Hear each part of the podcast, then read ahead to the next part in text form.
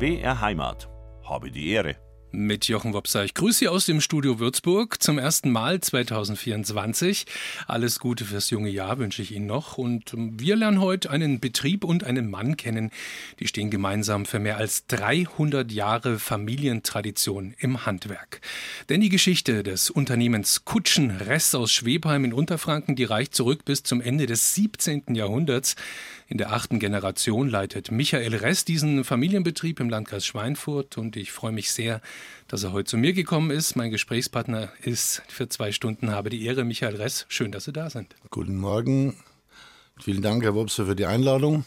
Ich weiß es wirklich zu schätzen, dass Sie sich die zwei Stunden freischaufeln für unseren Vormittagsratsch. Der Winter ist die Ach. Zeit, wo es besonders hoch hergeht bei Ihnen im Betrieb. Das Hauptprodukt ja. aus dem Hause Ress. Jede Schneeflocke zählt bei uns. Ja. Also jetzt ist gerade wieder die Meldungen und die Dinge. Ich höre da interessiert die Nachrichten an, wo und wann der Schnee fällt, weil das ist unser Hauptprodukt, unser Hauptgeschäft. Genau, die Holzrodelschlitten, gell? Das hat sich verlagert von den Kutschen und diese Schlitten sind eben besonders gefragt, wenn es draußen kalt ist und Schnee liegt.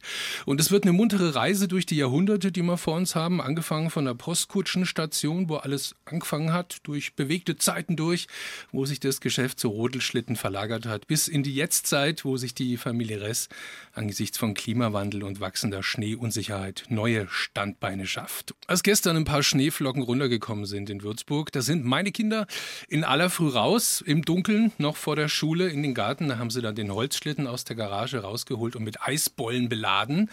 Und jetzt hoffen sie natürlich drauf, dass es nochmal richtig schneit die Woche. Und zwar so viel, dass dann auch die Rodelhänge in Würzburg-Versbach befahrbar sind, so wie in höheren Lagen seit dem 1. Januarwochenende und dem kälteren Wetter. Frage an Michael Ress, seines Zeichens Schlittenproduzent. Wie macht sich das denn bei Ihnen bemerkbar daheim im Familienbetrieb in Schwebheim? Was tut sich bei Ihnen, wenn es draußen kalt ist und nach Schnee ausschaut? Also es ist äh, phänomenal.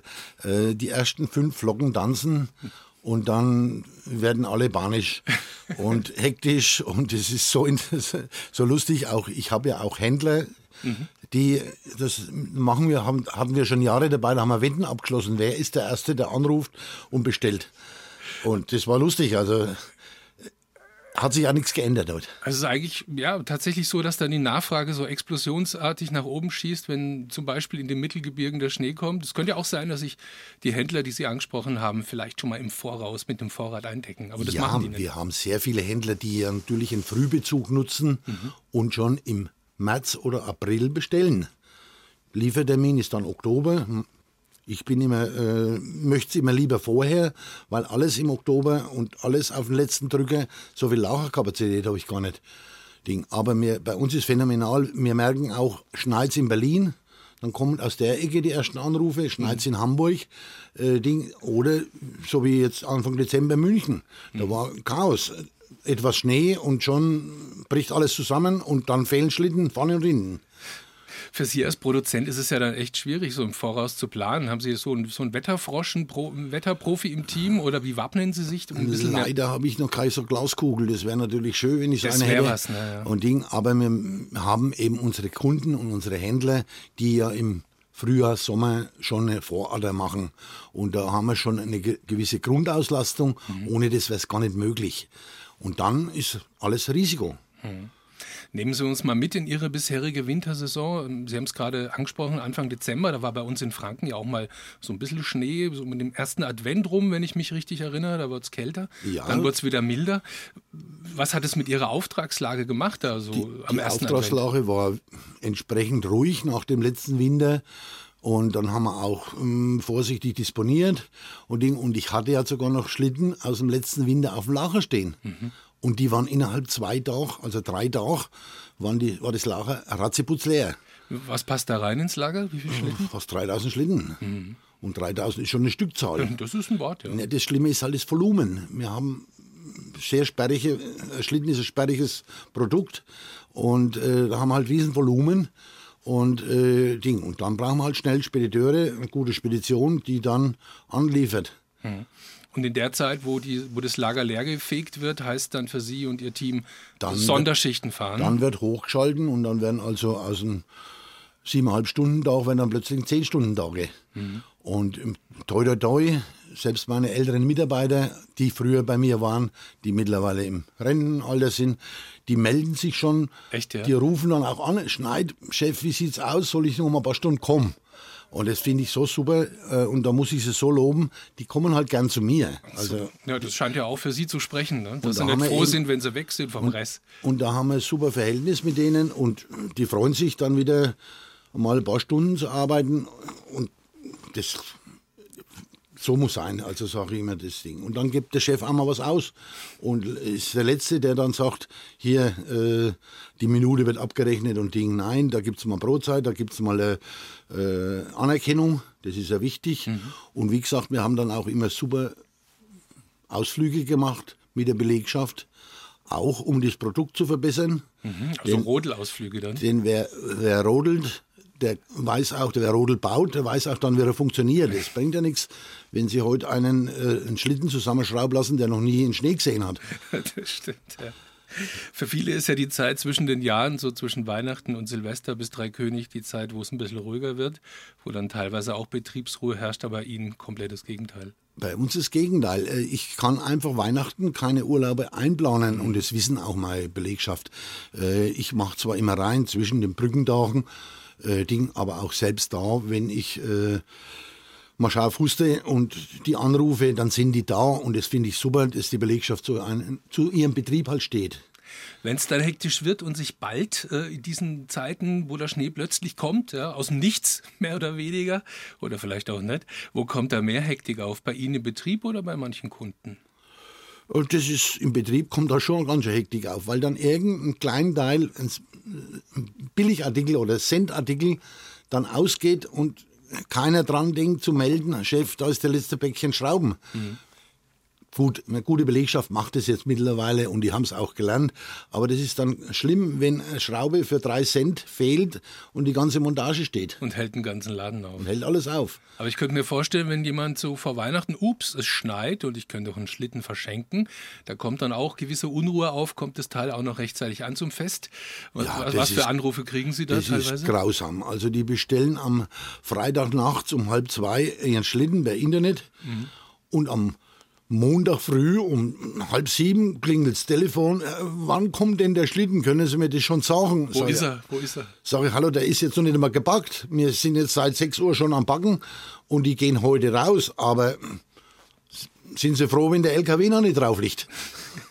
Sie haben Internet angesprochen. Sie haben einen Online-Shop aufgebaut. Äh, Wie wichtig ist der geworden inzwischen? Äh, ich habe mich lange gewehrt gegen die ganzen Internetpreisdrücker, so hatte ich sie immer genannt. Den großen Versandhändler aus USA war mal mein größter Kunde und hat aber dann diese äh, Sklavenhaltung und äh, Sachen gemacht. Dann habe ich irgendwann gesagt, sorry, ich bin nicht euer Lagerhalter, ich bin nicht euer Finanzier und dann noch der, der hinher rennt und dann, wenn es brennt, noch Feuerwehr löscht. Und dann habe ich mich also von dem Versandhandel verabschiedet und mache jetzt selbst über unseren eigenen Shop. Und da steht auch drinnen, Versand so schnell wie möglich. Aber es kann halt drei Tage und wenn das Wochenende dazwischen ist, auch mal vier Tage dauern. Weil Sie gerade die USA ansprechen. Ich habe gestern mal in unserem BR-Nachrichtenarchiv geguckt, was da im Laufe der Jahre so an Meldungen zusammengekommen ist über Ihr Unternehmen. Da gab es zum Beispiel eine Meldung aus dem Jahr 2001.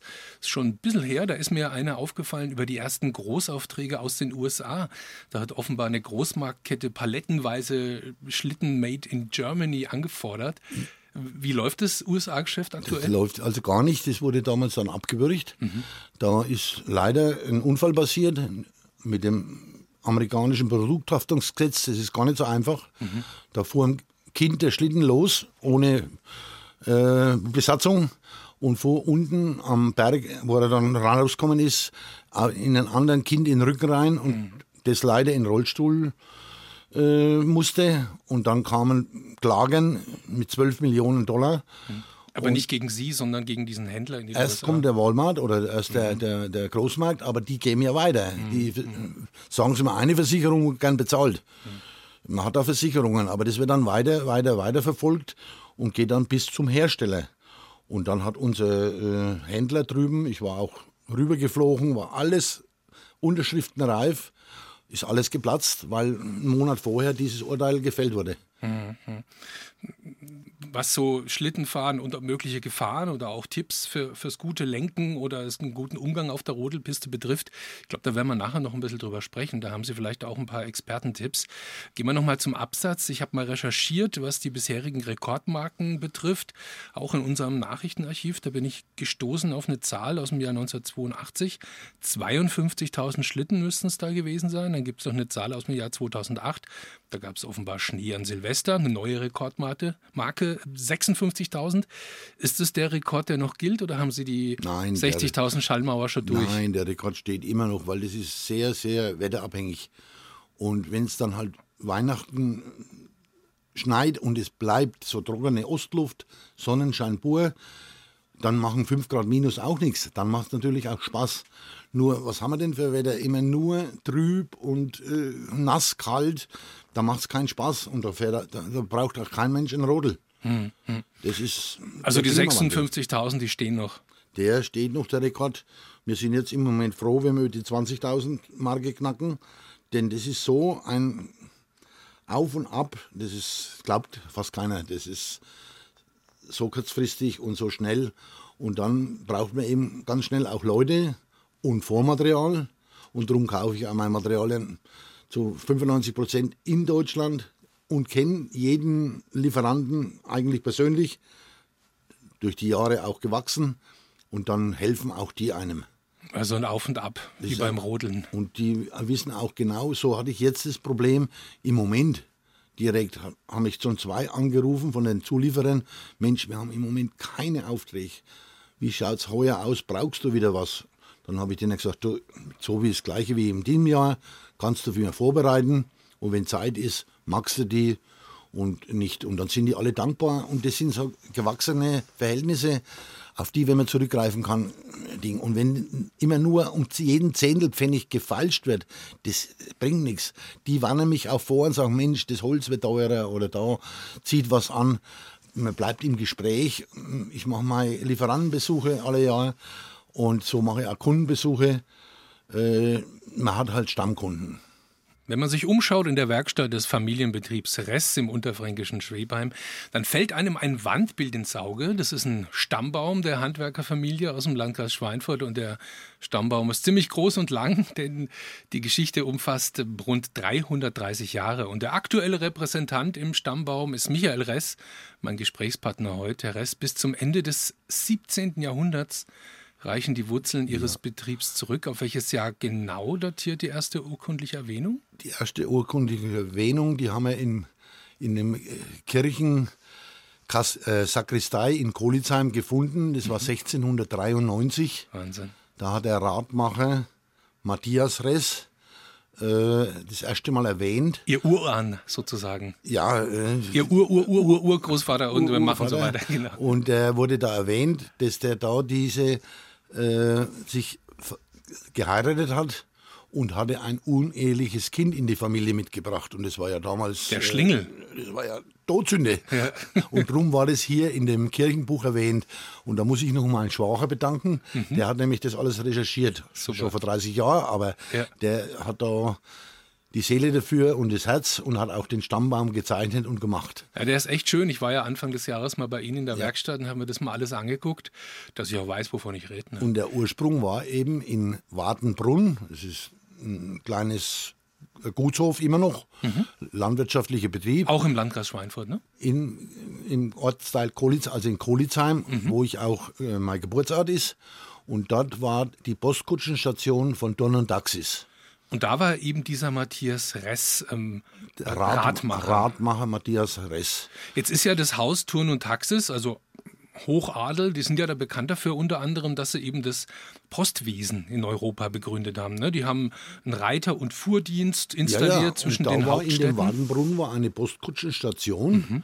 und in diesen Postkutschenstationen war immer der Wagner für die Holzreparaturen, der Schmied für Ding, da war der Schmied für die Beschläge von den, den Pferden, die musste Ding und leider auch ein Metzger. Mhm. Ein Pferdemetzger, oder? Pferdemetzger, weil manche Pferde ja einfach das äh, nicht verkraftet haben mhm. und aus Tierschutzgründen wurden die dann gleich in die Wurst gemacht.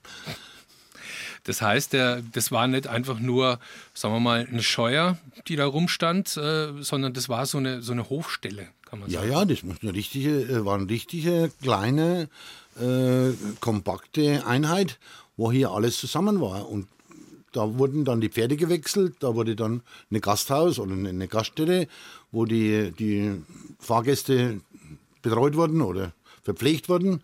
Und dann ging es wieder weiter bis Frankfurt. Jetzt ist ja so, ähm, dass, dass diese, dieser Reit- und Fuhrdienst von Tono Taxis, der wurde so zwischen europäischen Hauptstädten installiert. Auf welcher Route mag die Poststation äh, da bei Kolitzheim gelegen haben? Dies war Regensburg, die erste Station Richtung Frankfurt. Ah ja, okay. Und das sind ja 350 Kilometer, also grob. Damals WG, nicht Autobahnen. Ja. Da gab es doch keine A3. Nee. Da haben die ein bisschen länger gebraucht. Dann sind die das in einem Tag durchgerumpelt. Mussten halt nochmal Pferde irgendwo wechseln Ja. und äh, Ding, weil das war halt das Mango. Und da gab es eben den Matthias Ress, ähm, ihren, ihren Urahn oder wie auch immer, ähm, und der hat als Wagner da gearbeitet. Für welche Wagner. Teile der Kutsche war der zuständig? Für alle äh, belasteten Teile, für Deichsel, Ortscheid, Zugscheid, auch die Räder war ganz wichtig. Und bei den schlechten Wegen, und Ding hat ein Rad schlapp gemacht. Und dann musste das gewechselt werden oder repariert werden. Aber die waren damals auch schon mit im Tauschverfahren. Da waren welche am Lager. Und dann wurden die eben getauscht und bis die nächste Kutsche kam, wurde wieder repariert. Dann war wieder ein fertiges Rad da. Das äh, waren halt so die Uhrzeiten. So, und dann irgendwann kam die Erwähnung von Kolitzheim und da war ein Ding und im 18., 19. Jahrhundert war ja in jedem Ort, in jedem Dorf war ein Wagner oder Kutschenbauer, Stellmacher heißt es in Norddeutschland.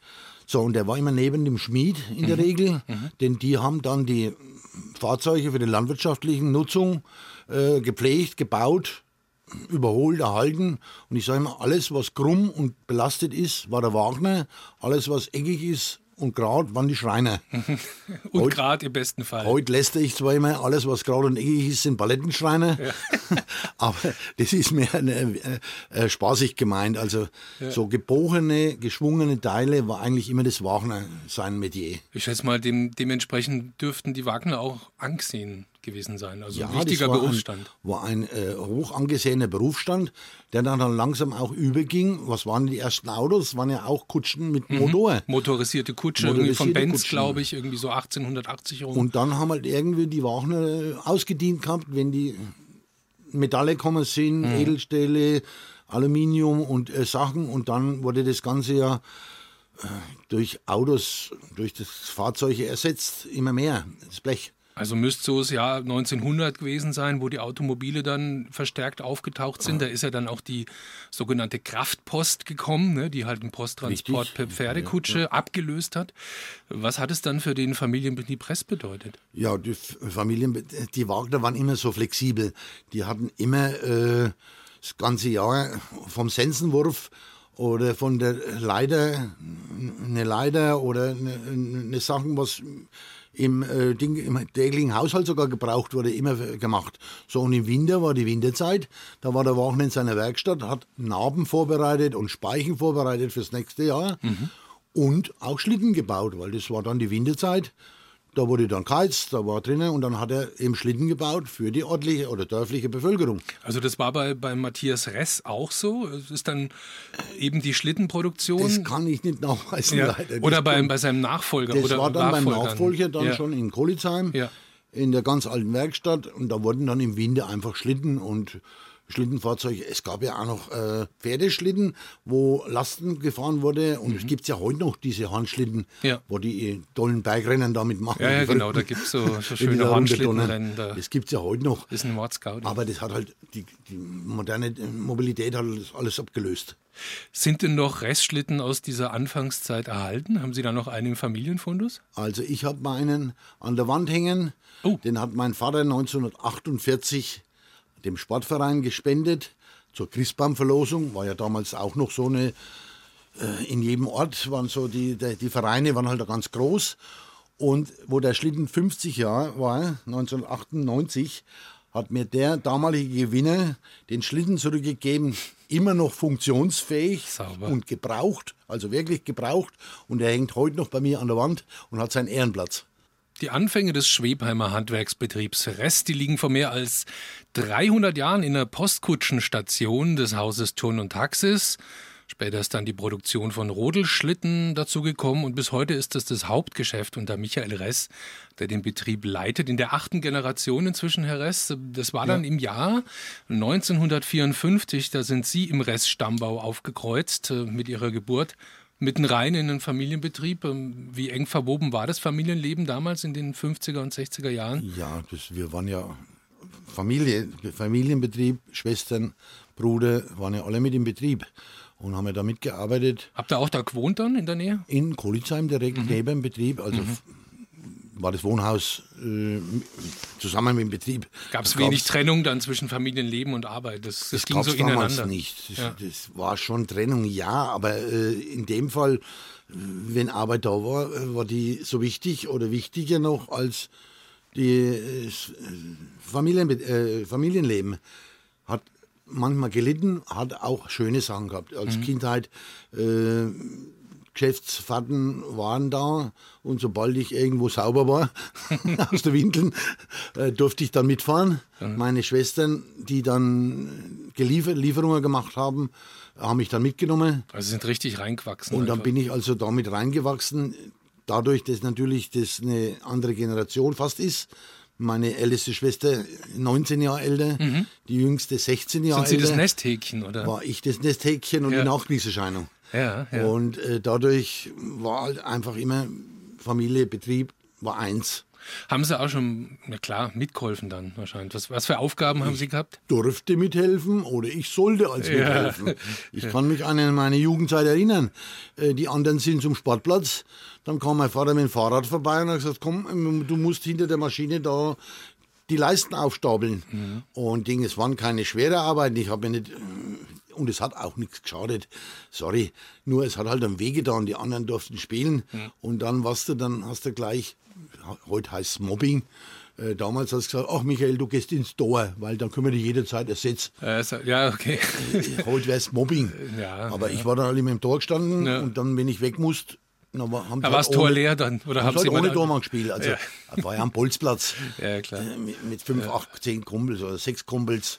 Da war der Tormann jetzt äh, zweitrangig, ging ja auch immer auf ein Tor nur. Also Latten haben sie auf, aufgestellt und ähm, ich und dann mal mussten wir stapeln und mhm. dann mussten wir Ding, dann mussten wir die Späne, äh, damals hatten wir noch nicht mal eine Späne-Absauchanlage, da wurden die in Körbe gefasst, mhm. hochgetragen, hatten wir ein Silo da waren ab und zu die Kumpels ab und zu da, weil da sind wir dann in die Späne gesprungen. Das oh, war schön. natürlich ein Riesenspaß. Der Staub war natürlich in jedem Schuh, in jeder Socke, in jedem Unterhemd. Aber hat Spaß gemacht, da aus drei Meter Entfernung in den weichen äh, Spänen einzuhupfen. Ah, ich glaube, das würde mir auch jetzt noch Spaß machen. Ja. nee, also heute Heute hat man die Feinstaubregelungen ja, ja, und das ganze da Zeug. Geht das war alles undenkbar. das, ist, das wäre heute alles undenkbar, diese Sachen. War eigentlich dann klar, dass Sie da reinsteigen in den Betrieb oder gab es auch mal eine Phase, lang, wo Sie gesagt haben? Hm? Lange Zeit eigentlich nicht. Mhm. Äh, Ding, aber was heißt lange Zeit? Sorry. Äh, mit 18 war dann der Brand in der Firma. Oh, mh. Also 1974 mit 20 hatte es einen Brand in der Firma. Das, die Firma war mitten im Ort in Kolitzheim. In Kolitzheim, sprich außenrum hatten alle gebaut. Vater war zwar der Erste da draußen, aber jetzt dann waren wir dann vom Dorf geschehen eingekesselt. So, dann hat es geheißen, wir müssen raus. Vater war schon 69, mhm. hat dann gesagt, nee, wenn du das haben willst, gerne, ich helfe dir, solange ich gesund bin und es machen kann. Hat er auch gemacht, war toll war super, bis 88 war er mir beiseite gestanden, Ding. Aber ich musste mit 20 äh, die Entscheidung treffen. Und haben Sie vorher ähm, dann Wagner gelernt oder was haben Sie? Ich gemacht? hatte Wagner gelernt beim Vater mhm. im elterlichen Betrieb. Äh, gab ja damals schon fast keine Ausbildungsplätze mehr oder Ausbilder. Der Beruf war out, der war überholt. Der Automechaniker oder äh, der Karosseriebauer wo viele Wagner reingegangen sind, war dann wichtiger. So. Wie war denn das beim Vater in die Lehre zu gehen? Das birgt ja auch gewisses Konfliktpotenzial, sag ich mal. Kann aber auch super laufen. Ja, es war super, es ist super gelaufen, es hat auch immer gepasst. Ich äh, habe dann auch Arbeiten machen müssen, können, die dann längst äh, ältere und, und reifere gemacht hatte. Man wächst da super rein. Mhm. Und wie gesagt, ich habe dann meine Gesellenprüfung gemacht und habe meinen Gesellenbrief von Franz Josef Strauß damals persönlich überreicht gekriegt. Ja, war schon ein Erlebnis in Passau. Ja, auch ja. für mich. Und ich war dann nach 17 Jahren wieder der erste Wagner-Meister bei der Meisterprüfung, der die Prüfung abgeschlossen hatte. Was war denn das für ein Gefühl für Sie, diesen Meisterbrief in den Händen zu halten? Ah, das war schon eine tolle, tolle, Aus, eine tolle Auszeichnung, eine tolle äh, Übergabe. Und Ding, wir waren da in der Nibelungenhalle in Passau, das war ja äh, Erlebnis, da denke ich heute noch dran. Es war im Jahr 1974, wenn ich richtig recherchiert habe. Da hat Michael Ress aus Schwebheim die Urkunde in den Händen gehabt als frisch gebackener Wagnermeister nach bestandener Prüfung. Herr Ress, das war dann auch so der Zeitpunkt, ne? Waren Sie gerade mal 20 Jahre jung, wo Sie den Betrieb eben übernommen haben von Ihrem Papa. Das haben wir gerade schon so ein bisschen anklingen lassen. Ähm, als junger Kerl, dann in der Chefposition, äh, wie war das? Haben Sie da gleich den Respekt gehabt von der Belegschaft oder oh, musste er ein wenig strampeln? Das war so Teil waren Mitarbeiter dabei, die da schon 20 Jahre. Die haben Sie ja als kleiner Steppke dann quasi schon gekannt, ne? Also noch mit Windeln auf, auf dem Werksgelände die, die rumgelaufen sind. Die haben den Kinderwagen weggeschoben, weil ich im Weg standen war. jetzt konnten Sie sie nicht mehr wegschieben, jetzt waren Sie der Chef plötzlich. Und jetzt, ja, das Respekt, aber das muss man sich dann erarbeiten. Mhm, mhm. Ich musste dem das vormachen, dass ich das auch kann, so gut wie er, und dann wurde es schnell akzeptiert. Ja. Du musst nicht immer machen, aber du musst können. Das habe ich meinem Junior auch gesagt. Du musst dem das vormachen können und ihm beweisen, dass nicht nur er das kann. Ja. Und dann geht es schon. Er wird jetzt die gleichen Probleme haben. Ich habe Mitarbeiter, die sind jetzt 40 Jahre bei mir, mhm. die zwar noch zwei Jahre, drei Jahre, drei Jahre noch machen müssen oder fünf Jahre durch die Rentenerhöhung, sonst wären die jetzt auch schon in Rente. Aber der bei mir als erster Lehrling gearbeitet hat, der hat jetzt schon über 40 Jahre bei mir. Sie sind ja damals dann umgezogen ähm, wegen des Brandes, den haben Sie auch schon angesprochen, von Kolitzheim nach Schwebheim, wo Wir jetzt noch die Werkstatt ist. Ne? bauen, ja. war aber kein Gewerbegebiet vorhanden. Und äh, in Schwebheim, acht Kilometer, war Gewerbegebiet. Schwebheim war damals schon Zonenrandgebiet. Da wurden diese Sachen gefördert und Ding, und da mussten wir eben den Schritt wagen, die acht Kilometer nach Schwebheim. Dann ergab sich noch der Zufall oder das Glück, dass diese Halle, wo wir gekauft haben, schon gestanden ist und es war Insolvenz. Eine Bäckerei war da zwar drinnen, mhm.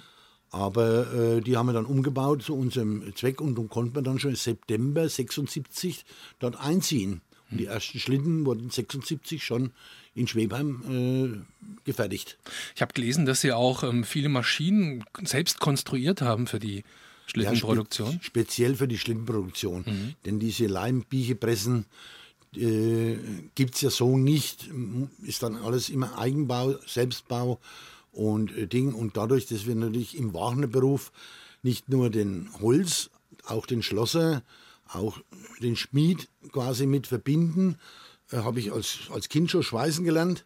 Ich, in meiner Berufsschulzeit hatte ich nicht nur einen Maschinenkurs für Holzbearbeitungsmaschinen, sondern hatte auch Schweißlehrgänge. Haben die anderen Schreiner, weil ich ja damals schon in der Schreinerklasse mit reinging, gab keine Wagnerklasse, haben die dann immer gelacht, wenn ich vier Wochen auf äh, Schweißkurs war. Und dann wieder Maschinenkurs. Also es war eine sehr lehrreiche Zeit, mhm. sehr intensive Zeit. War der Papa dann auch wenn er sich zurückgezogen hat, als, als Leiter noch dabei? Ähm, ja, also hat er noch die Gelegenheit gehabt, ihn der auch. Vater war, solange er gesund war, immer mhm. da und mhm. war jeden Tag also immer, wenn es ging. Ja. Und so hoffe ich, kann ich es jetzt auch mitmachen. Mhm. Mein Junior, wenn er mich braucht, ich will jetzt dann langsam mit 70 einmal ein bisschen mehr Freizeit genießen, aber solange ich gesund bin.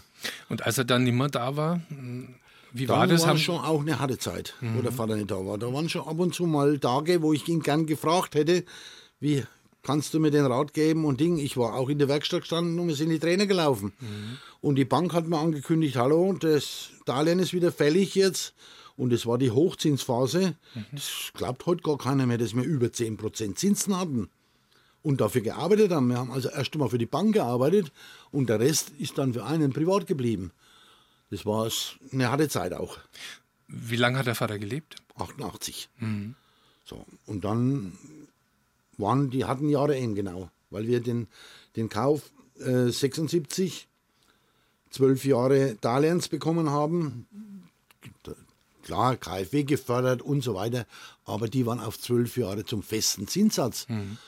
Das war ja noch erträglich, aber dann war das große Erwachen. Und das werden wir in Zukunft jetzt auch haben.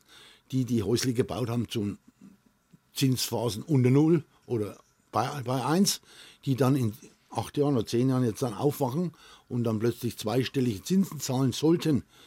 Das ist eine harte Zeit. Das Aber das auch, haben wir gemeistert. War ja dann auch die Zeit, so 88, ich glaube in den 90er Jahren, als dann der, der eiserne Vorhang gefallen ist, da haben Sie dann auch zu spüren bekommen, äh, gerade was den Kutschenbau, der immer noch mitlief, äh, betrifft, da dass da eine, eine, eine billigere, stark. eine günstigere Konkurrenz ja, auf einmal ich auf Markt ist. 1988 bis 90 über 25 Mann nur im Kutschenbau. Nur im Kutschenbau. Mhm. Wir haben eigentlich jede Woche eine Kutsche gefertigt. Ich hatte da äh, volles Programm Arbeit. Wir gingen auf Pferdemessen, nicht nur in Deutschland, auch in Holland waren wir auf der Messe und haben ausgestellt und da sind wir mit Aufträgen heimgekommen. Und die Grenzöffnung war dann der Schlag ins Gesicht. Also Ding plötzlich äh, waren Holzräder zu Preisen für 100 D-Mark im Gespräch, wo man sechs Stunden Arbeit, zehn Stunden Arbeit dran hat. Und für 3,50 Mark 50 hat bei mir keiner gearbeitet, der drei Jahre gelernt hat. Das war also schon extrem. Dann wollte ich ja mit denen kooperieren. Dann komme ich mal rüber in den polnischen Betrieb und dann sage ich, du, das sind ja gar keine Polen, wo bei dir arbeiten. Dann sagt er, nee, nee, die kommen aus der Ukraine, das sind die billiger. Also das war damals schon ein großes Erwachen. Und dadurch ist dann das Geschäft mit Kutschen dermaßen eingebrochen, schlagartig. Mhm. Und äh, hat sich auch nicht mehr wiederholt, weil jetzt kam ja noch dazu die ganzen Pferde, Tierschützer und äh, Pferdestreichler. Ein, ein naja, Pferd. Es ist ja auch eine, ein gewisser Aufwand, so eine Kutsche anzuspannen, zum Beispiel. Ja, ne? auch das hat sich eben geändert, die Zeit. Mhm. Äh, was hat Ihnen denn die Kraft gegeben, in diesen schweren Jahren weiterzumachen? Ja, es, wir haben dann auch äh, abgebaut und Ding und dann haben wir eben gute Winter gehabt. Dann kamen die guten Winter dazu. Dann äh, Ding, es waren zwar immer mal drei Jahr, fünf Jahr Phase dazwischen, aber äh, das hat uns dann auch wieder hochgehalten. Schlittenbau. Das ist ein traditionsreiches Handwerk, dem sich Michael Ress verschrieben hat. Und es ist ein Handwerk, wir haben es schon gehört, das extrem wetterabhängig ist. Und in Zeiten des Klimawandels, da wird der Absatz von Schlitten immer schwerer kalkulierbar. Michael Ress baut sich deshalb neue Standbeine auf, zusätzliche, zum Beispiel die Restaurierung von Oldtimern. Und so stehen mitunter ganz außergewöhnliche Fahrzeuge bei ihm in der Werkstatt. Einige dieser Prachtstücke lernen wir gleich kennen. Und wir erfahren, worauf es bei der Oldtimer-Restaurierung besonders ankommt.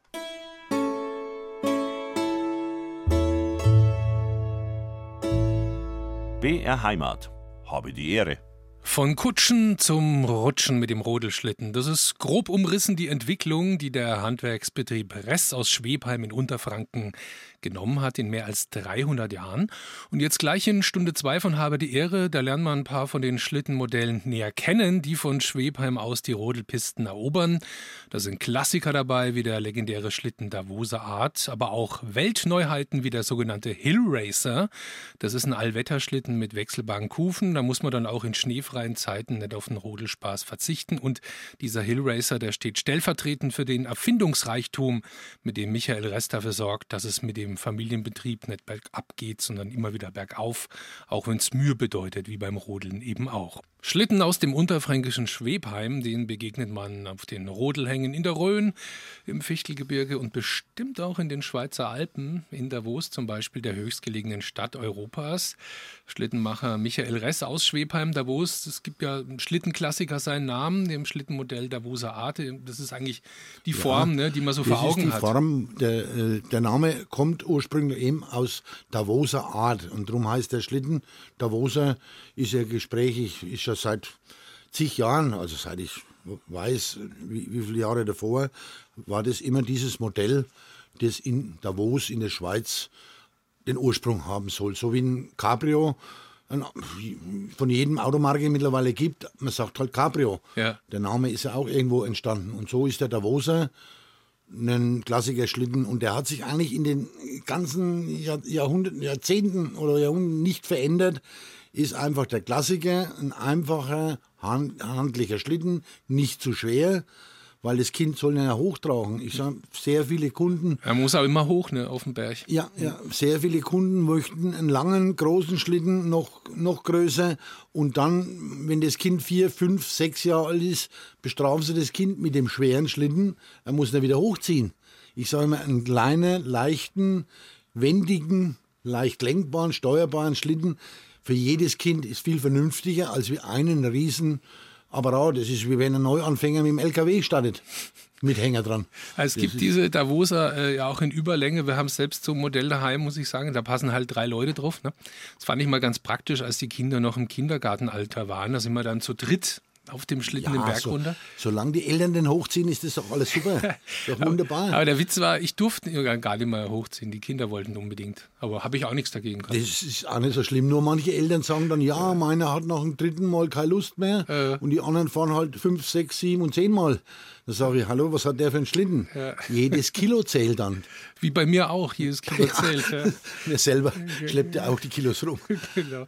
Aber Sie haben die Vorteile vom Davoser schon angesprochen. Der ist wendig, Der relativ ist leicht, auch leicht zu fahren. Leicht. Ja. Wichtig ist das Gewicht, das, ein leichter Schlitten. Und da haben uns halt die Plastikschlitten auch viel vor, äh, Rang abgenommen oder äh, Wettbewerb gegeben. Aber mittlerweile ist, kommen wir wieder zurück zur Natur, zum Holzprodukt, äh, langlebig. Eigentlich halten unsere Schlitten viel zu lang. Sind zu Im gut gebaut, Pech gehabt. Im Moment ist unser sehr gutes Geschäft Ersatzteile, weil wir alle Ersatzteile in unserem Shop haben. Und äh, Sie glauben gar nicht, wie viel den alten Schlitten, den die, der Opa schon gefahren hat, jetzt neues Eisen braucht, dann macht er neue Eisen drauf. Ja. Aber, Aber, ist natür- eigentlich toll, ne? aber natürlich toll, aber natürlich alles jetzt, wo der Schnee liegt. Ja, Denn da, ah, da, kommt, da kommt wieder das ins Spiel, was wir vorhin angesprochen Jetzt kommt haben. wieder das, das Zeitmanagement ins Ja. Spiel. Der Schlitten war letztes Jahr schon durchgerutscht, aber nee, jetzt, Da jetzt ist Schnee, jetzt macht man neue Eisen drauf. Ja. Und dann drängen die am Telefon, wo bleibt denn das? Mhm. Es ist äh, Wie verhext. wie verhext, ja. Ich weiß auch, ich habe am Anfang schon ein bisschen gebraucht, mit diesem langen Davoser zu fahren, also mit zwei Kindern drauf, die machen ja dann auch gewisse Bewegungen, die vielleicht nicht in die richtige Richtung gehen. Gehört ja auch dazu zum Spaß, man kommt dann auch irgendwie drauf, wie das geht. Aber haben Sie als Schlittenexperte ein paar Tipps für den ultimativen Spaß am Rodelhang? Was? Der ultimative Spaß ist eben alleine rodeln, Mhm. wenn man es wenn man das Alter hat oder die, äh, die Kraft hat schon, alleine zu rodeln. Gut, wir haben als Kinder dann zwei, drei Rodel zusammengehängt. Ja, ja, das ist wichtig, die war dann Kette, sogenannte die Kette. Kette. Das war dann auch wieder ein Spaß. Es gab auch die Baucherkette übrigens. Die Bauerkette. Ja. Wir hatten, ich bin ja im Taubertal in Baden-Württemberg groß geworden, da hatten wir den Galgen, das war so ein Berg, da war halt früher der Galgen oben und da gab es eine Todeskurve, da sind die Leute reihenweise in so, einen, in so eine Art Kanal weitergefahren. Wenn man die Kurve nicht kriegt, dann ist man geradeaus weiter und lag dann da unten in dem Ding. Da also, Ja, das ist an jedem Rodelhang gibt es tolle Sachen und Erlebnisse. Aber man sollte immer bedenken, Rodeln ist auch ein Sport und es ist auch gefährlich. Mhm. Man sollte auch entsprechende Kleidung und wie gesagt, Helm haben wir vorhin mal ganz kurz darüber angesprochen. Es gibt jetzt die Helme und die haben schon ihre Berechtigung. Wir haben vorhin ja, wollte ich noch sagen, diesen Unfall in den USA angesprochen, Ja. weswegen Ihnen das den, den USA-Markt so ein bisschen verha- verhagelt hat. Das war übrigens kein Modell von Ress, ne, mit dem der Unfall Nein, passiert ist. das war ein äh, Schlitten aus tschechischen Ursprungs. Ist aber egal. Ist äh, wurscht, das hätte auch mit dem Restschlitten passieren mit jedem, können. mit jedem anderen äh, Ding. Und da hat halt der Holzschlitten wegen den Nachteil, er ist schwerer als der Plastikschlitten. Mhm. Der beschleunigt halt selber den Berg runter. Wenn die entsprechende Steilheit da ist, kriegt er eine, Gesch- eine unberechenbare Geschwindigkeit. Was ich interessant fand vorhin, ähm, wir haben so ein bisschen geschwätzt, auch bevor es hier losging mit der Sendung, da haben Sie gesagt, dass es ja wirklich, also wenn jetzt jemand einen dicken Geldbeutel links in der, in der Po-Tasche hat, hinten mit In der vielen rechten Münzen. Botasche zieht in der der, Schlitten nach links. ja, also das, da kommt es dann auch schon so auf Kleinigkeiten Ja, an. äh, schauen Sie, die äh, klassische Beispiele sind die Rennrodler. Mhm. Die fahren um Tausendstel Sekunden und trotzdem finden sie wieder mal noch, noch irgendwo eine Kleinigkeit. Das ist dann so hochempfindlich. Der richtige Rennschlitten, der lenkt, der reagiert auf jeden Wimpernschlag. Äh, nimmt eine bessere oder eine schlechtere Richtung ein. Und so ist es also mit den Rennschlitten oder Sportschlitten. Diese Schlitten, wo unser Hauptgeschäft ist, sind ja eigentlich diese Kinder, Rodel, wo man dann wegen äh, den, den Hügel runterfährt und keine so ewig langen Hochgeschwindigkeitsstrecken. Aber auch da kommt es drauf an, wenn ich Auch jetzt einen Geldbeutel hin habe, brauche ich auch- mich nicht wundern, wenn er, wenn er Auch scheps da läuft. braucht man sich nicht wundern, wenn der plötzlich nach rechts zieht oder nach links zieht. Wenn man Handschuhe anstecken hat oder irgendwas, eine andere Belastung drauf. Es ist Ski, äh, wie beim Skifahren. Die Belastung ist hier äh, die Technik, wie man dann äh, auch mit dem normalen Schlitten fahren kann. Da gibt es ja dann noch so einen Gebirgsrodel, heißt der, glaube ich. Der hat zwei so markante geschwungene Hörner. Das ist auch noch ein Standardmodell bei Das ist Ihnen. auch ein Standardmodell. Wie unterscheidet der sich von den Fahreigenschaften? Ist halt schicker, ist halt schöner. Ist mehr äh, die Optik dann? Ist mehr oder? die Optik und auch das Festhalten. Ich sage, ich empfehle für die Mädels, die gern sitzen, den Hannerschlitten, die halten sich da fest, ist auch für Kinder schön praktisch. Aber wenn man dann diese Baucher macht und Bauchrodeln, dann sind die Hanner doch schon wegen im Weg. Mhm. Weil Gerade am Kopfbereich äh, Ding. Aber es ist halt optisch schöner, er sieht halt einfach klassisch aus. Also für mich als sportlichen Baucherrodler wäre dann eher der Davoser Schlitten der geeignet. Schlitten und Ding. Ja. So, und dann haben wir uns schon viele Gedanken gemacht, haben Schlitten entwickelt und alles probiert und haben tolle Erfindungen auch gemacht. Ich hatte auch Patente auf den Hillracer, den, Den habe ich vorhin gerade schon mal angesprochen, der Hill Racer. den tollen Schlitten. Über den müssen wir sprechen jetzt. Er war halt einfach vom Preis, Kundenverhalten etwas zu hoch. War zu Lag teuer da- auf gut Deutsch. Lag dann irgendwo bei 250 bis 300 Es ist so ein, ja, so ein, so ein D-Mark oder Euro. Ja. Und da war eben die Geizmentalität für die paar Tage Schlitten, wo wir fahren und so weiter, äh, ist uns das zu teuer. Wobei der Gag an dem Hill Racer war ja, ähm, ich glaube, Sie haben den so ums Jahr 2004 hm, Ja, auf den da Markt gebracht, wenn meine Recherchen stimmen. Ja. Das war ja ein Schlitten, da war man eben nicht auf den Schnee angewiesen, sondern haben es wir war ein Ganzjahresschlitten. Dann haben wir eben auch mit Räder und Fahrwerk und, und Rädchen äh, drunter gebaut, mit Bremse, rechts, links äh, Bremse. Fragen Sie mein, mein Junior, wir sind die Brasserschlucht am Gardasee mehrmals gefahren durch die Tunnels. Der Vater musste immer mit dem Auto hinterher und leuchten und der Junior ist vorne äh, mit dem Rodel den, die Brasserschlucht runtergefahren Fahren da auch Autos oder wie? und hat dann zum Teil Autos überholt, dass der Vater hinten ganz verrückt geworden ist. Ja, das kann ich mir Und vorstellen. nach der dritten oder vierten Tour waren die Karabinieres unten gestanden. Hat irgendeiner die Karabinieres gerufen. Und dann haben sie uns rausgezogen. ja. Die Rest haben den Gardasee unsicher gemacht mit Und dem Hill haben zwar dann mit dem großen Zeichenfinger und äh, fest schimpfen und haben auch das Produkt bestaunt. Sieh, ich habe auf dem äh, Hill Racer hunderttausendmal klasse und schön und super Produkt. Und sobald man dann gesagt hat, ja, 250 D-Mark oder dann Euro, haben alle gezuckt, ah, na, wegen des paar Mal, wo wir fahren. So. Und dann hat sich das Ganze leider so ausgeartet, dann kamen noch die schneearmen Winter äh, die ständigen Kosten, äh, Ding, das Produkt war nicht mehr zu halten. Also ist jetzt nicht mehr im Programm. Und dann habe ich das halt aus dem Programm genommen, weil einfach die Nachfrage äh, zu wenig war und die Leute diese Mentalität billig, billig, billig. Dabei hat es ja ganz vielversprechend angefangen. Also bei meinen ausführlichen Recherchen gestern bin ich zum Beispiel auf einen Artikel in der FAZ gestoßen, in der Frankfurter Allgemeine Zeitung. Äh, die haben den Hill Racer da gewürdigt und Ja, also das mediale Echo war da. Mediale Echo war da weltweit sogar auf den Messen. Wir waren in München auf der ISPO. Äh, waren Fernsehteams aus Ländern da, die äh, habe ich kaum einen Namen aussprechen können, wie das Land heißt. Und haben da plötzlich den Schlitten als Neuheit, hat mir den präsentiert. Und Ding, aber ich kann mir halt von 100.000 Mal schön und klasse, Da kann man sich nichts kaufen. kann man nicht leben. Ja. Es gab aber auch so ein paar Rennen, äh, den sogenannten Hill Racer Cup. Den haben sie in, äh, ich glaube, in Schweinfurt durchgeführt. Das Ja, war, da wollten Sie das vorstellen? Was, was, was war, war das für eine Veranstaltung? Mhm. Da auch dem Ganzen noch mehr helfen und noch mehr äh, Marketing machen oder bessere Vermarktung. Hat aber alles nichts gebracht. Aber da, da ging es dann hoch her bei diesem Hill Racer Cup. Das war dann gar nicht im Winter, oder? Nein, das war im Sommer. Das war Mhm. auf der ehemaligen Rodelbahn in Schweinfurt, die wollten wir dann aktivieren. Und dann natürlich die ganzen Behörden, Genehmigungen, dass man das Ding, dass man da was, was abziehen kann. Ich glaube gar nicht, was ich da für Gänge rennen musste und wem ich da noch fragen musste, um das genehmigt zu bekommen. Hat aber geklappt. Hat geklappt, war auch toll, war der Zuspruch, Zeitung, Presse, alles da.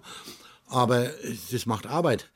So, und irgendwann muss man auch mal Geld verdienen. Man kann nicht nur Spaß und Hobby und Freude haben und tolle Produkte, aber verkaufen muss man sie. Wenn jetzt jemand den Hillracer, äh, also wenn jetzt jemand zuhört und sagt, ich will das mal sehen, oder haben Sie noch ein paar Hillracer im, im Lager rumstehen? Ich habe das Lager ziemlich leer. Ich habe noch ein paar Ersatzteile, aber äh, das habe ich jetzt schon vor zehn Jahren eingestellt. Mhm. Also das hat sich dann ziemlich erledigt. Aber es tauchen immer noch in eBay oder in Kleinanzeigen immer wieder mal, taucht noch einer auf. Rodelschlitten, Klassiker Davoser Art oder als Gebirgsrodel mit geschwungenen Hörnern. Das sind die Standardmodelle des Schlittenproduzenten Ress aus Schwebheim südlich von Schweinfurt. Aber Michael Ress, lassen Sie uns mal über ein paar Aufträge reden, die nicht unbedingt zum Standardprogramm gehören bei Ihrem Handwerksbetrieb. Ähm, ich fange mal mit dem Beispiel an, von dem habe ich im Zusammenhang mit Ihrem Hillracer-Projekt äh, gelesen, was wir gerade besprochen haben. Und zwar gab es da wohl eine Zusammenarbeit mit der Technischen Universität München und die wiederum soll angebahnt worden sein im Zuge von einem Projekt, wo sie der an der Entwicklung eines Rennbobs beteiligt waren ja, im Auftrag des Deutschen Bobverbands. Was war ein Ziel von bin, dem Projekt? Ich bin aufgrund meines Hillraces da eben auch über die TU München. Wir wollten den besser machen und haltbarer und äh, zur Vermarktung auch äh, Ding. Und dann hatten ja Münchner TU die einzige, die eine äh, Eisbahn hatten. Damals schon ein riesengigantisches Ding, um Geschwindigkeit zu testen, welcher Stahl, welches Eisen mhm. besser im Eis läuft. Das haben die, glaube ich, heute noch. Das läuft auch da. Und da bin ich eben auch äh, Treffen gehabt, den Hackelschorsch. Wir waren da Im Hackelschorsch? Ja, wir waren da zusammengesessen und dann haben wir Fach gesimpelt und den Schlitten noch verbessern und mhm. Ding. Und das war hochinteressant. Und da kam auch unter anderem von der DU dann die Frage, könnt ihr Edelstahl schweißen und äh, Edelstahlteile? Dann habe ich gesagt, ja, warum nicht? sorry, solche Sachen machen wir auch im Betrieb. Ja. Und äh, dann habe ich denen den Zweierbob aus Edelstahl geschweißt. Und, und da war, das waren ganz tolle Erlebnisse in der Carbon-Firma, wo die Carbon-Teile gemacht wurden. Und Ding, das war natürlich ein Lernprozess für mich auch. Mhm. Und was ich auch gerne die Herausforderung angenommen habe. Und ist dann dann quasi der Bob, bei dem Sie mitgearbeitet haben, ist er dann bei Wettkämpfen eingesetzt ja, worden? Ja, die wurden auch eingesetzt und waren auch erfolgreich. Mhm. Also mhm. und schau dir die deutsche Bobnation, wir sind erfolgreich in dem ganzen Zeug. Was war ich in Oberhof oben? Und mit unseren Schlitten, mit dem Hillracer, haben wir den auch da oben getestet. Mhm. Ich bin die Oberhofer Bahn schon mehrmals mitgefahren. Mhm. Das ist schon Wahnsinn, wenn man da mal selbst als Besucher mitfährt. Da hätten Sie doch eigentlich den äh, Georg Hackel, den Hackelschorsch, als Werbeträger engagieren können. Dass, ja, der, dass der auf dem Hillracer durch Deutschland und dann wäre es vielleicht was geworden. Haben wir auch probiert, und mhm. Ding, aber da war das Budget halt dann immer etwas ja, eng. Ja, denn ja. sie waren halt irgendwo die Promis dann schon berühmt. Ja, klar. Aber ich war mit dem Hackel Georg, wir waren bei du. Sorry, wir haben zusammen dann in, bei verschiedenen Vorführungen hatten wir ihn dann auch dabei. Mhm. Und äh, ich sage Ihnen, ich, ich sage hunderttausendmal wunderbar und schön und ja. klasse Produkt und toll und schnell und Ding. Nur davon kann man einen Betrieb nicht erhalten und eine Familie ernähren. Aber wovon Sie Ihren Betrieb erhalten können, sind eben so Aufträge wie so großformatige Showschlitten. Da haben Sie mal erzählt, ähm, die, die als Werbeträger gebaut. für Unternehmen für, gebaut werden. Da haben wir auch schon welche gebaut mit hydraulischem Fahrwerk, wo die Kunden sitzen bleiben können und der kann dann während der Fahrt die Räder nach oben nehmen und fährt dann auf der Straße weiter, mhm. die ja meistens geräumt sind. Und dann nach der Straße ging es wieder in den Weg und dann wurde das wieder abgelassen, ohne Anhalten, ohne Sachen. Waren schon tolle Sachen, Wir haben da schon sehr viel Zeit und sehr viel Entwicklung reingesteckt. Auch im Kutschenbau hat man dann tolle, äh, immer nur Sonderaufträge. Mhm. Nachdem die mit, äh, mit Ostblock, also Polen, sprich Polen, Tschechei und Ding, die Kutschenbau uns so weggenommen wurde, aus Preisgründen, weil das ist eine lohnintensive Geschichte. Und Viel Handwerk drin. Und dann blieben bei, für uns halt nur die Exoten übrig. Mhm. Immer das Sonderfall vom Sonderfall. Ja. Und da war man genau recht. So war der Kölner Karneval. War natürlich ein super äh, Ding. Die ganzen Fuhrwegen, die ganzen Kutschen, die da mitfuhren. Ich kann mich erinnern, beim ersten äh, oder beim zweiten Karnevalsumzug, die ich persönlich mitgelaufen bin, die ganze Strecke. Mhm. Da waren über 20 Kutschen aus unserem Hause dabei. Wahnsinn. Äh, es war schon ein Rest Kutschenkorso und nichts mehr Rosenmontagszug. Der heimliche Restzug. Ja. Nee, aber äh, Spaß beiseite, aber ja. das war toll. Und äh, da haben wir die tollsten Prunkwägen entwickelt und hatten ein halbes Jahr Bauzeit oder längere Bauzeit. Und waren dann immer Sonder, Sonder, Sonderfälle. Ich habe mal geguckt, ich habe es ja schon mehrfach angesprochen, das tolle BR-Archiv. Es ist wirklich super, weil man da eben nachgucken kann, über was wir in den letzten Jahren berichtet haben. Und im Jahr 2000, da ging es eben bei uns um so ein riesiges Fuhrwerk für die Kölner Karnevalisten. Ein Prunkwagen für den Rosenmontagszug, mehr als 18 Meter lang, viereinhalb Tonnen schwer. Das, das ist waren, dann schon ein Oschi. Das also waren Oschis Sonder, Sonder, Sonderfall. Und, und, waren dann auch Aufgaben hier, den Schwertransport. Es war natürlich über Breite, über Länge. Also wie kriegt man die nach Köln dann? Ja eben, musste man dann den ganzen Transport organisieren und äh, nicht nur das Ding bauen, dann das Ding auch TÜV abnehmen.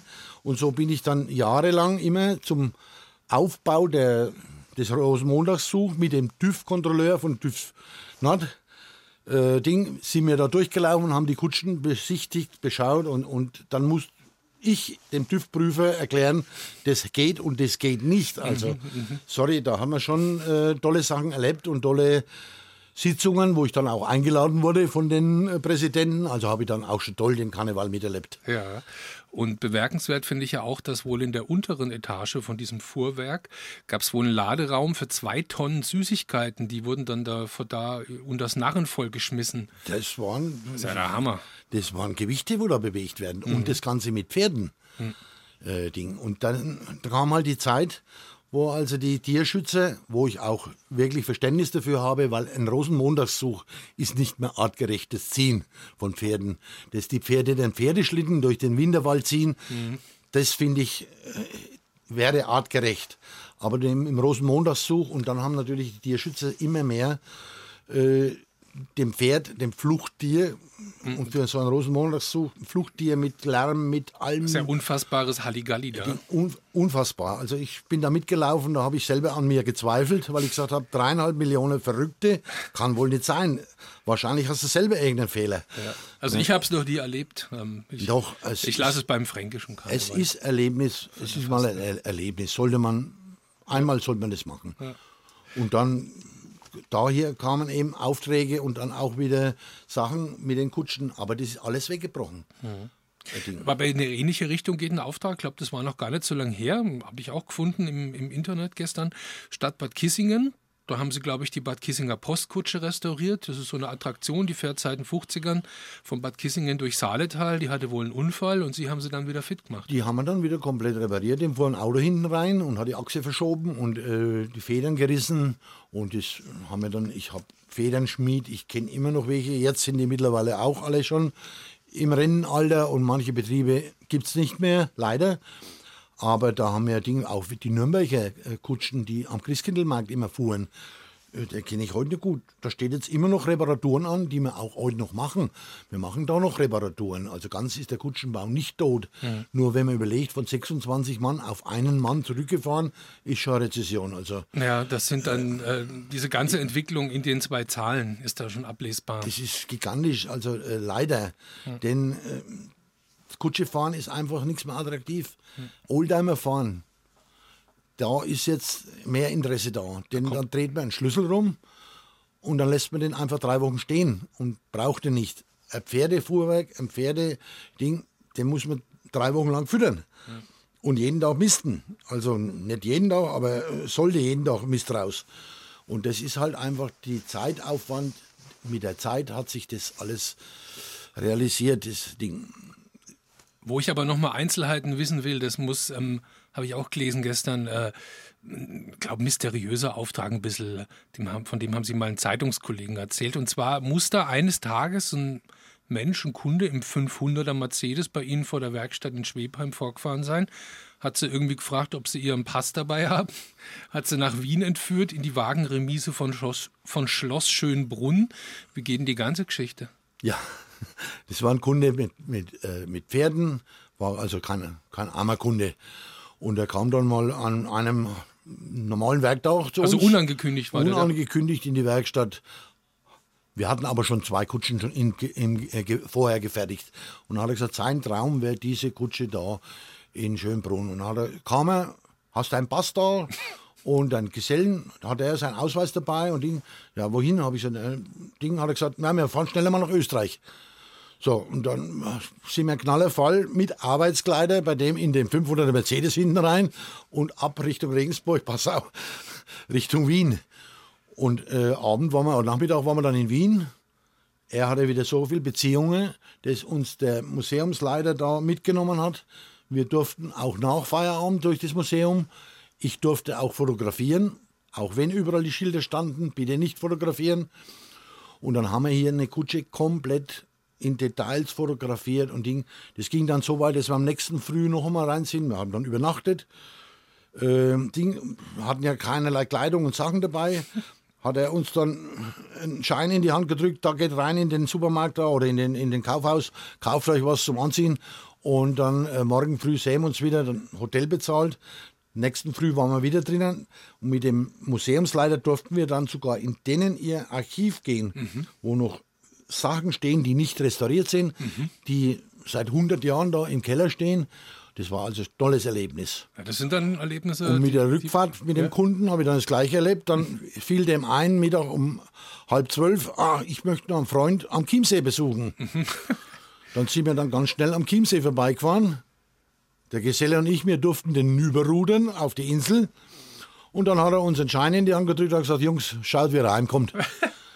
Dann sind wir zurück nach Brien gerudert und sind da in den Zug gestiegen und sind heimgefahren. Also das sind so Erlebnisse. Da muss man sich dann vielleicht ein bisschen kneifen zu Hause, ob das gerade echt gerade alles passiert ist, oder?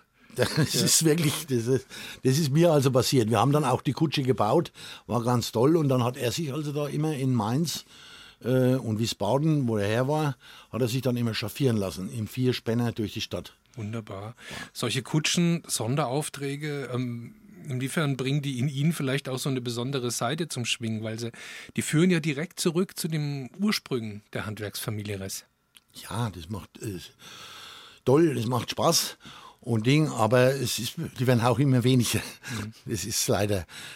Aber das Ganze haben wir jetzt dann im Oldtimer-Sektor, wo wir dann auf Oldtimer, weil wir ja dann irgendwann Autos oder Kutschen mit Motor auch gemacht haben. Zum Schlittenfahren braucht es Schnee. Das ist einleuchtend. Erstmal wenig spektakulär, diese Erkenntnis.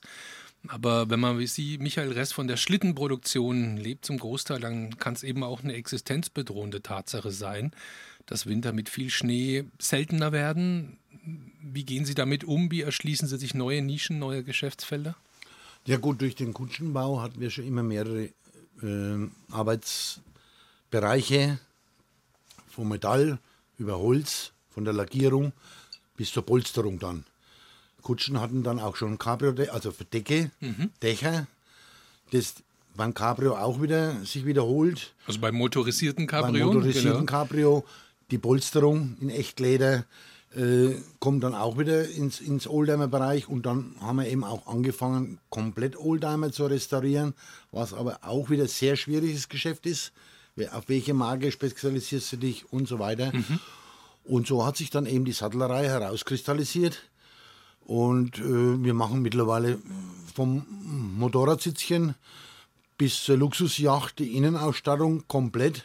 Vom Wohnmobil oder vom VW Käfer, dürfen wir ja nennen. Ja, klar. Bis zum Wohnmobil mit tollster Innenausstattung. Die Polster in Stoff, in Leder, in Echtleder. Das heißt, wenn der VW Käfer läuft und läuft, aber der Himmel hängt durch, dann kann man zu euch kommen. Dann kann man zu uns kommen und dann mhm. können wir den ähm, Ding. Und das hat jetzt mein Junior ja gelernt, mhm. weil den Wagner-Beruf haben sie leider aus der Handwerksrolle gestrichen. Ja, so glaube ich Ende der 90er. Ende der 90er. Ja. Ich habe zwar gekämpft, war auch mhm. damals mhm. in Bonn beim Haus des Handwerks und Ding, aber es wurden sehr viele Berufe. Also es ist kein Ausbildungsberuf mehr, der Wagner. War kein Ausbildungsberuf mehr, konnte mhm. nicht mehr ausbilden, also wurde der gestrichen. Dafür haben wir jetzt Mechatroniker oder Ersatzteilaustauscher, wie ich sie nennen, die leider ohne irgendeine Artikelnummer überhaupt nichts mehr anfangen können mit dem, mit dem Produkt, das sie da machen. Das ist schon schlimm, das äh, Ding. Aber gut, zurück, Sattler äh, Ding. Und dadurch hat mein Junior seinen Sattler gelernt, weil ich ja auch einen Sattlermeister im Betrieb noch hatte.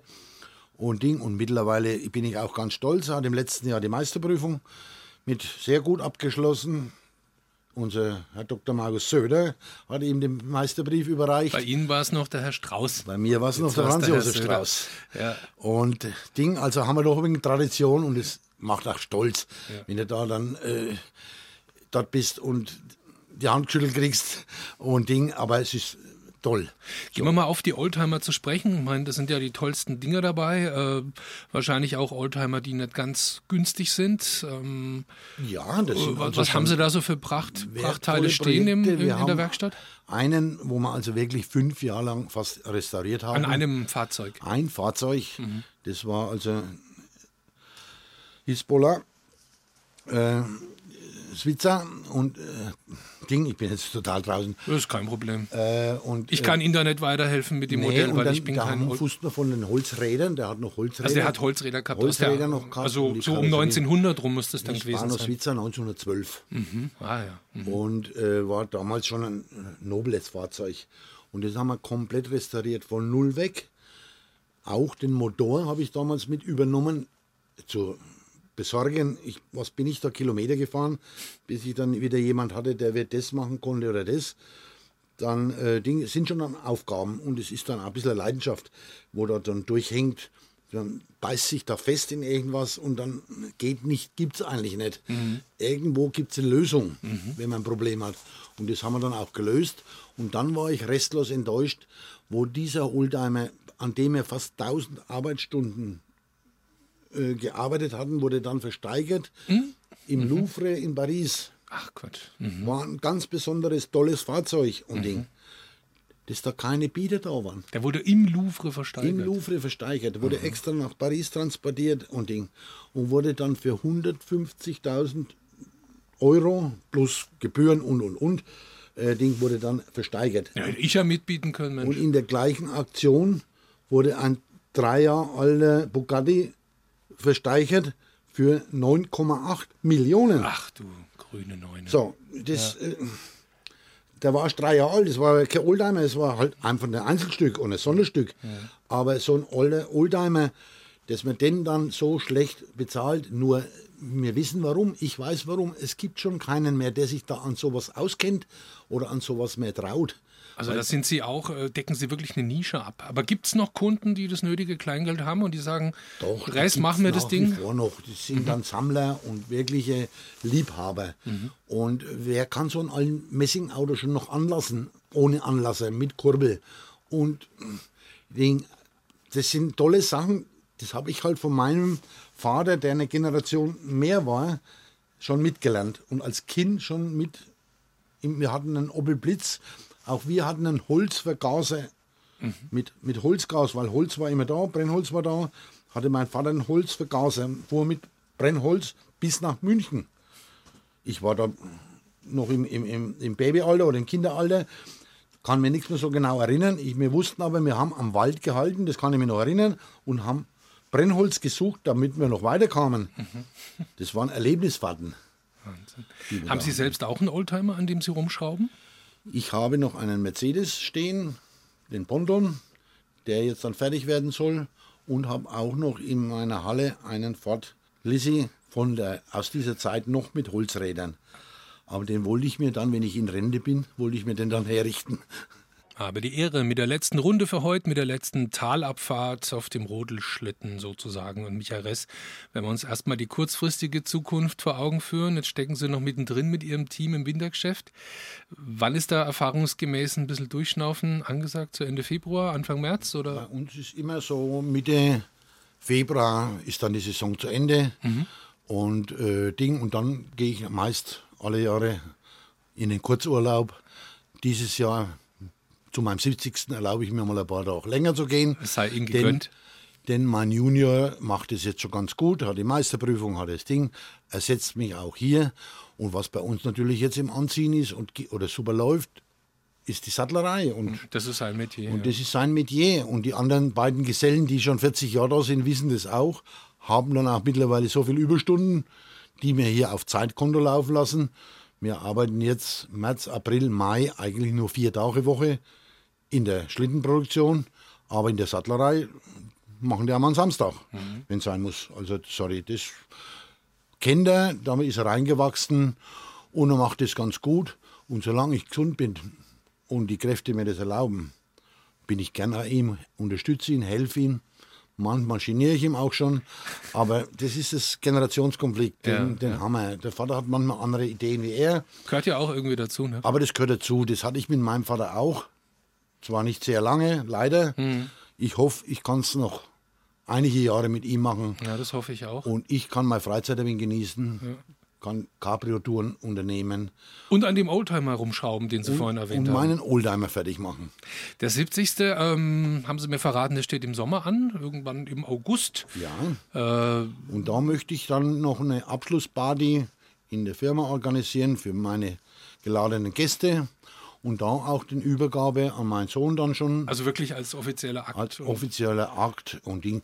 Klar, mit steuerlichen Gründen muss man dann äh, ein anderes Datum wählen. Das wird wohl nicht der genaue Geburtstag sein, aber äh, die offizielle Übergabe soll da stattfinden. Das heißt, diese Übergabeidee, das ist jetzt mehr als eine Idee, sondern auch keine plötzliche Erkenntnis, die Ihnen jetzt mal kurz, Nein, kurz kommt, sondern das ist eine, gereifte, eine gereifte, gereifte Entscheidung. ist eine gereifte Entscheidung, muss ich auch die letzten Jahre dann arbeiten, arbeite. Und der Junior musste ja auch erst bereit sein. Er hat ja zwischendurch auch mal woanders gearbeitet, hat in der Sattlerei in äh, Feldkirchen unten am Flughafen tolle Maschinen oder Flugzeuge, Privatflugzeuge, auch wieder in einer eleganten, besseren Welt äh, Ding. Und so haben wir jetzt das auch. Wir haben also manchmal, ich hatte schon Boote jetzt hier, die die Millionengrenze überschritten haben. Okay. Und äh, da habe ich meine Betriebshaftpflicht und äh, Versicherungen auch erhöhen müssen, weil sollte da irgendwann ein Unwetter reingehen oder eine Katastrophe sein, Das kann einem sonst ja das dann- Genick brechen dann. Ne? möchte ich mir jetzt nicht Genick brechen. Also Oldtimer-Restaurierung, da wieder ein bisschen mehr reingehen, ist eine Idee. Was wollen Sie noch so machen noch. für die Zeit? Machen wir nach vor, aber speziell Also ich meine jetzt privat, ähm, wir haben ja vorhin gesagt, ein bisschen mehr Freizeit, da können Sie Ja. auch an Ihrem Fort. Aber wenn äh, das so ein Teil fertig ist, muss man es ja dann auch genießen. Ah ja, wenn jetzt ein Oldtimer fertig hat, muss ich den ja auch fahren. ja, klar, ja, stimmt, ja. Ne? Also das Ja. ist, äh, dazu brauche ich dann die Freizeit und ich hoffe, ich habe da noch recht viel davon und noch, noch ein paar Jahre auch vor mir, Das hoffe ich auch. das zu genießen. Jetzt haben wir noch 39 Sekunden, wenn hier meine Uhr stimmt, äh, unser Sendeplan. Erzählen Sie mir doch bitte noch geschwind, was ist die schönste Rodelstrecke, die Sie kennen? Also die schönste Rodelstrecke war Davos in der Schweiz. Das waren knapp acht Kilometer. Gibt sogar noch längere, aber die acht Kilometer wunderbar durch den Schweizer Berge, toll ausgebaut, auch relativ flott und zügig. Und dann fährt man mit dem Schrägbahn wieder hoch. Das war also ein tolles Erlebnis. Da waren wir mit der Belegschaft unten. Die sind heute noch, die schwärmen heute noch davon. Und bei jedem Schlitten, den sie zusammenschrauben, denken sie an diese Tour. Und das waren sie schon. Die zwei Stunden habe die Ehre mit dem Wagnermeister und Schlittenproduzenten Michael Ress aus Schwebheim im Landkreis Schweinfurt. Herr Ress, ich wünsche Ihnen ja jetzt erstmal einen guten Endspurt ne, im Wintergeschäft. Ja, Viel wichtig- Schnee, Das viel- Wichtigste ist unsere Gesundheit. Ja, das stimmt. Das genau. ist das Ding. Arbeit finden wir immer wieder. Also irgendwo, ich sage immer, wenn der Herrgott einmal erwischt hat bei der Arbeit, dem stickt er ständig neue. die, die lässt So ist es leider. los. Also, und damit möchte ich mich auch bedanken für die tolle zwei Stunden. Ruckzuck waren die rum. Ja, es ging also, schnell, fand ich auch. Schneller als ich dachte. Grüßen möchte ich alle, die mich kennen. Oh, das sind viele, ne? Das sind viele, ja. Machen wir jetzt nicht namentlich. Meine, nee, machen wir nicht namentlich. Nein, meine Familie, meine Belegschaft, fertig. Alle, die mich kennen. Super. Und vielen Dank für die Einladung. Ja, sehr gerne. Ich bedanke mich, dass Sie da waren. Ich wünsche Ihnen natürlich persönlich alles, alles Gute bis zum 70. im Sommer und ganz, ganz weit darüber hinaus. Ähm, auch, dass Sie sich die Zeit genommen haben für dieses Gespräch. Und bedanken möchte ich mich natürlich auch bei meinem lieben Kollegen Sascha Wehmeier in der Technik für die bewährte Unterstützung während dieser Sendung. Und auch Ihnen da draußen an den Empfangsgeräten danke ich fürs Zuhören, für Ihr Interesse.